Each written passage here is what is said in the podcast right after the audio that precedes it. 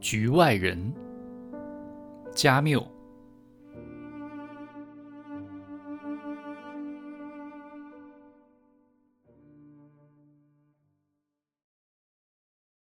回到我这件事上，他对我说：“我发现他在骗我。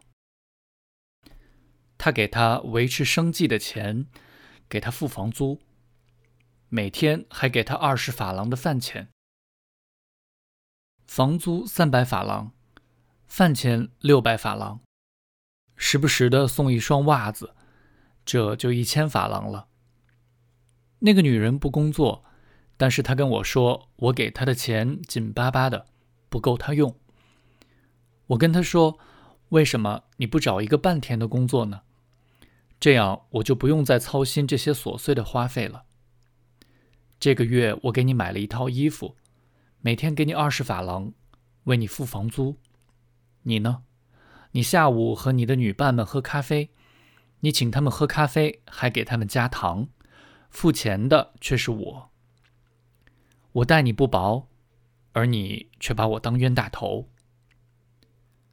可他就是不工作，还总说钱不够花。于是我觉得其中一定有诈。于是他告诉我，他在他的手提包里发现了一张彩票，他不能解释是怎么买的。不久，他又在他那里发现一张当票，证明他当了两只手镯。我之前都不知道他有两只手镯，我看清了他在骗我，于是我就不要他了。不过我先揍了他一顿，然后我就跟他把事挑明了。我对他说，他不过是想拿着我的钱吃喝玩乐。摩尔索先生，你知道我是怎么对他说的吗？我说，你看不到人家都在嫉妒我给你带来的幸福，等你失去这些。你就会明白了。他把他打到流血，以前他从没那么狠的打过他。我以前也打他，但只是轻轻拍两下而已。他一叫唤，我就关上窗子，打人也就这么结束了。这一次我是动真格了，对我来说，我还没打够呢。他解释说。就是因为这样，他才需要听听我的建议。他停下来，调了调烧成炭的灯芯。我一直在听他说，喝了将近一升的酒，觉得太阳穴发热。我抽着雷蒙的烟，因为我自己的已经抽完了。最后几班电车开过，把郊区的喧嚣声远远带走了。雷蒙继续说话。让他烦恼的是，他对他的情妇还有感情，但他还是想惩罚他。他先是想到把他带去一家酒店，然后叫来风化警察，制造一桩丑闻，让他在警察局留个案底。后来他又找过流氓帮派里的朋友，他们也没找出什么办法来。正如雷蒙跟我说的一样，参加流氓帮派还是值得的。他跟他们说了这事儿，他们建议破他的相，不过这不是他想要的，他要考虑考虑。在这之前，他要问问我的意见，在得到我的建议之前，他想知道我对这件事是怎么想的。我对他说，我什么也没想，但是我觉得这很有意思。他问我是不是也觉得其中有诈。我觉得的确像是有点猫腻。他还问我是不是应该惩罚他。如果我是他，我会怎么做？我说我永远也不可能知道，但是我理解他想惩罚他的心情。我又喝了一点酒，他点了一支烟，跟我说了他的想法。他想给他写封信，信里狠狠羞辱他一番，同时说些什么让他后悔。然后等他来的时候，他就和他睡觉。快完事儿的时候，他就吐他一脸口水，把他赶出去。我觉得这样的话，他的确是受到了惩罚。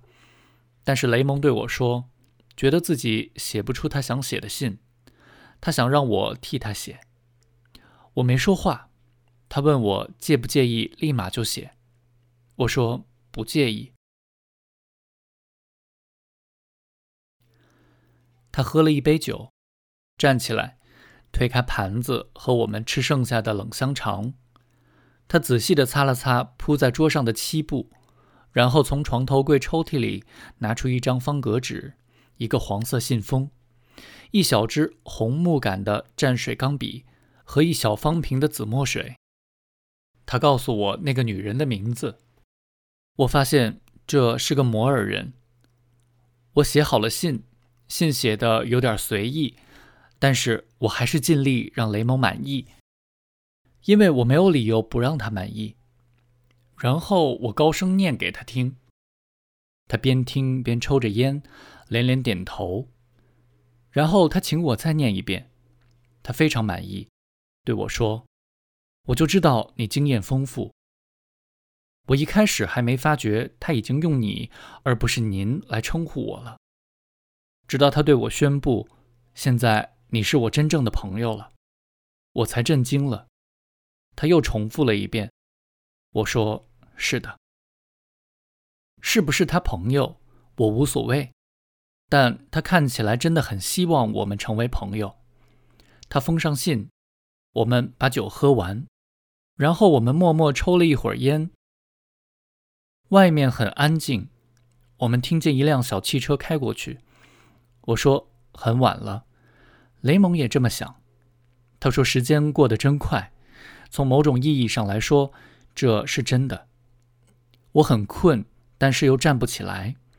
我看上去一定很累，因为雷蒙说我不该垂头丧气。起初我没明白他的意思，他就解释说他听说我妈妈死了，但这是迟早要发生的事情。我也这么想。我起身，雷蒙紧紧抓住我的手，跟我说：“男人之间。”总是可以互相理解的。我从他家出来，带上门，在漆黑的楼梯平台上待了一会儿。整栋楼寂静无声，从楼梯井的深处升上来一股昏幽的、潮湿的气息。我只听见耳朵里血液一阵阵流动的声音。我站着不动，在老萨拉马诺的房间里，狗还在低声哼唧。